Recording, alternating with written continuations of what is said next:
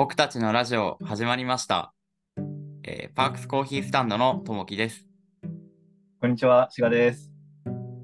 えーと今回の、えーとメインスピーカーはともきが担当します。で本日のテーマは、えー好きなコーヒー屋さんです。お、好きなコーヒー屋さん。好きなコーヒー屋さんを、えーと第2回では紹介しようと思います。はい、はい。お願いします。はい、えー僕が今回紹介するコーヒー屋さんは、えーうん東京にあるライトアップコーヒーさんです。大好き、大好きです。大好き？大好きです。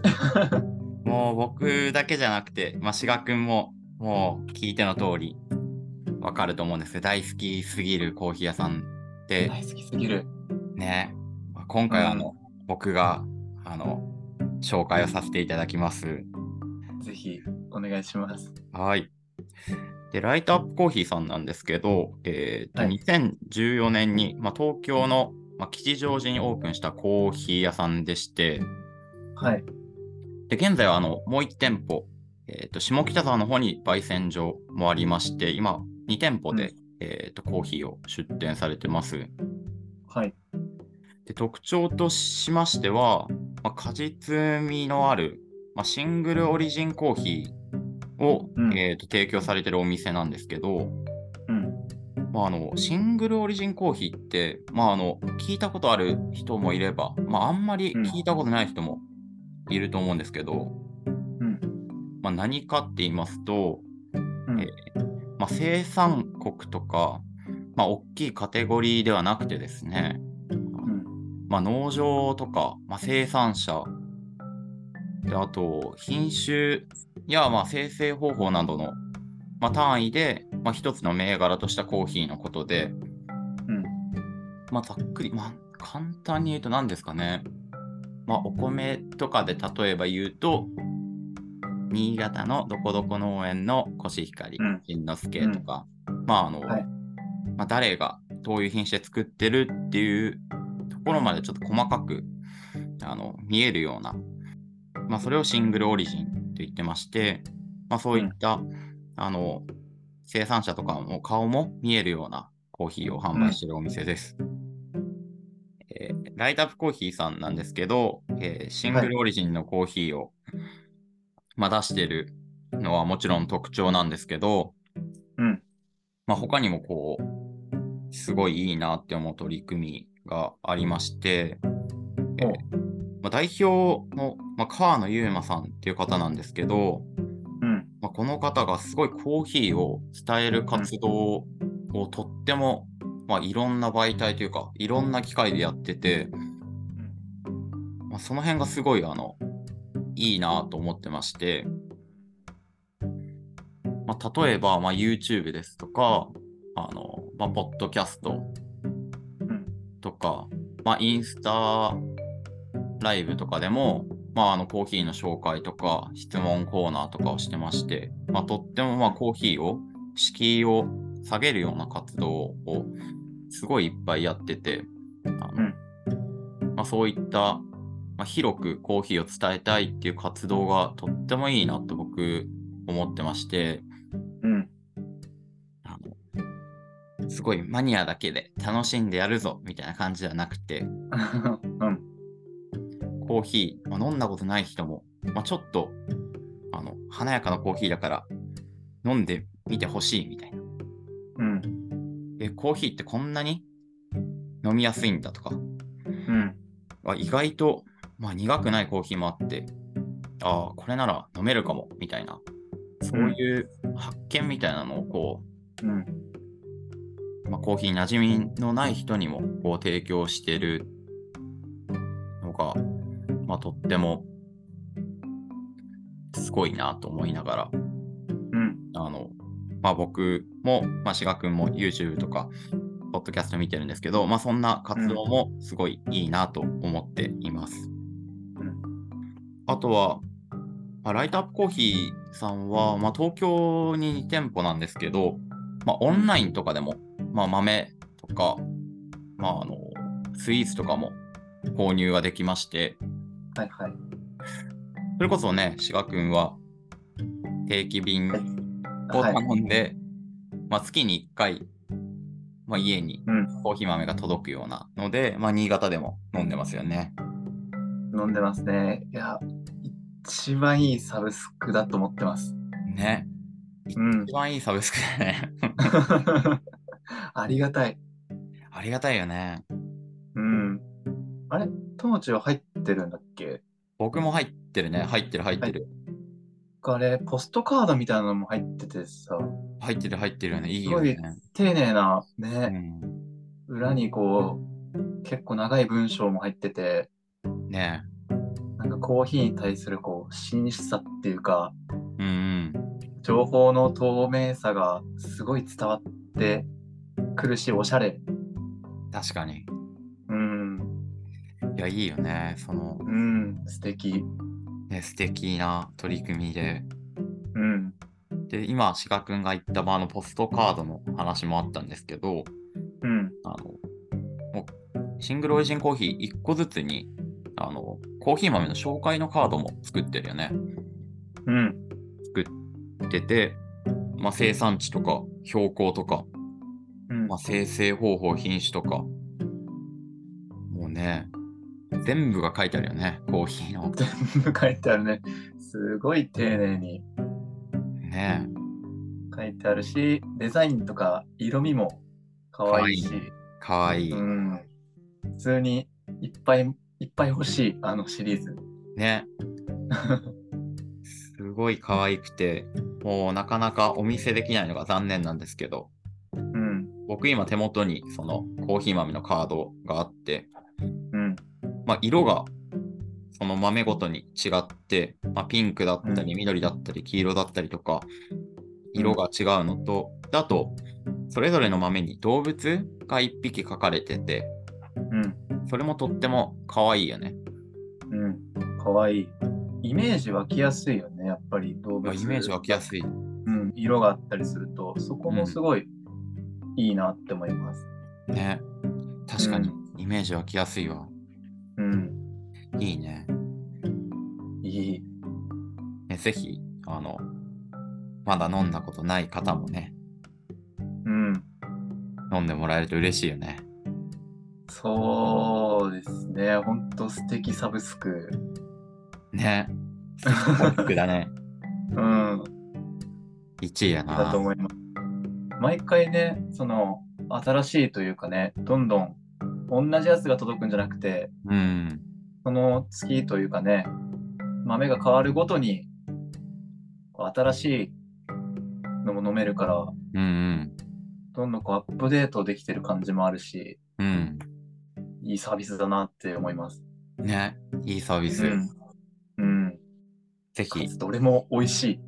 確かに。いや、めちゃめちゃ美味しいね。美味しい。今月の豆うん。と、ちょうど今飲ん飲んでてたんですけど、うん。うん。まあ、今ペルーのラパルナっていううん。コーヒー飲んでるんですけど、やっぱめちゃめちゃ美味しいですね。うん。うん。まあ、ぜひ気になった方は、まあ、ホームページとかね、見てもらえるとうん。嬉しいですし、まあ、僕たちも、まあ、ここのライトアップコーヒーさんの豆をあの出店時に使わせてもらってたりもするので、はい。まあ、あの僕たちが出店してる時も飲めます。はい。まあ、ライトアップコーヒーさんが、まあ、あの僕の好きなコーヒー屋さんですので、あのはいぜひチェックしてみてください。はい。えー、続いて、Welcome to my room のコーナーです。イイエエーイあの突然始まったんですけども、はい。えーこのコーナーではあの僕たちの好きなものを、えー紹介していくコーナーです。はい。今回は、えー、志賀が担当します。はい。えー今回僕がご紹介するのは、えー、ノータカという、えー日本酒です。おー、日本酒。日本酒。あの、最近、日本酒がですね、あの、マイブームになりつつありまして、おー、いいですね。ともきさん知ってました？僕が。日本酒マイブームなの。なんかちらほら、ちらほら、ちらほら界隈、鹿くん界隈で聞い界隈たんですけど、どこから回るのかちょっと わかんないんですけど、えーっと、まあ、ともちも知ってるように、うん。僕あんまりお酒飲めなくてですね、まあ、すぐ、うん。あのー顔真っ赤になって眠くなっちゃうんですけども、うん。この日本酒好きになってからですね、ちょっとずつお酒飲めるようになってきて。まあ、結構嬉しいですね。うん。なので、おす日本酒好きなこう友人とかと飲みに行ったりとか、よくしてるんですけども、うん。えっ、と、まあ、この能高っていうのはですね、まあ、新潟のお酒なんですけど、はいはい。僕が今住んでる上越のお酒でして、へえ。えーまあ、その名前の由来が、能ある鷹は爪を隠す。有名な。そう。そこから能高おーと言われてます。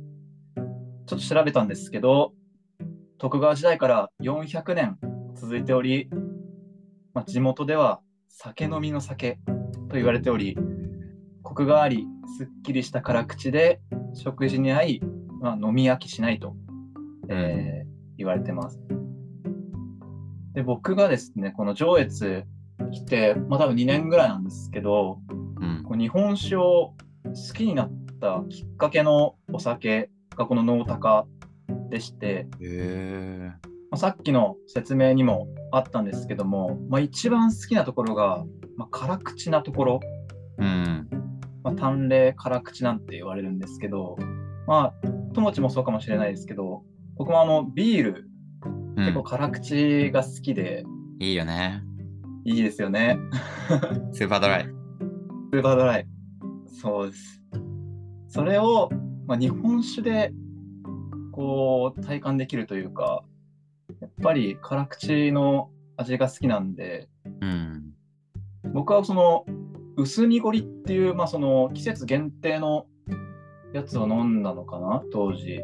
それがもうすごい美味しくて、そこから日本酒ハマり始めたっていう感じですね。わかる？薄濁り。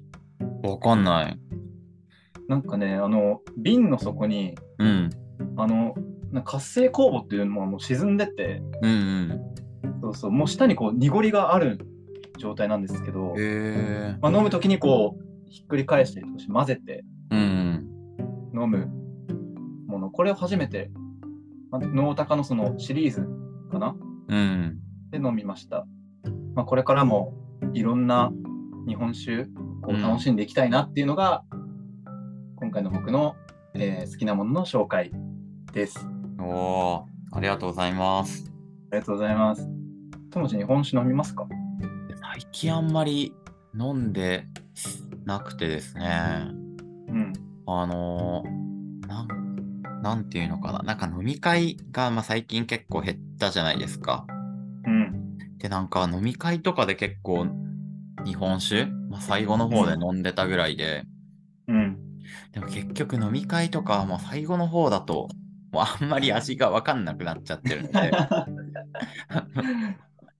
酔うためのね。ね、よくない。いや、本当にね、美味しいのがいっぱいあって、うん。この前も村上行ったんですけど、こうん。こで飲んだ、あの、村上のお酒、しめはりつるっていうんですけど、おー、有名なあ。れも美味しかったし、あ佐渡のうん。日本酒、うん。あの、北雪って北節、有名。有名な、そうそう、YK35 なんてあるんですけど、うん。それこそさっきのライトアップのうん。フルーティーじゃないですけど、うん。本当なんか爽やかで、へえ。表現として合ってるのかわかんないですけど、なんか青りんごみたいなおー。絶味があって、うん。びっくりするほど美味しかったですね。へえ。気になる。気になる。うん。いいね。日本酒も。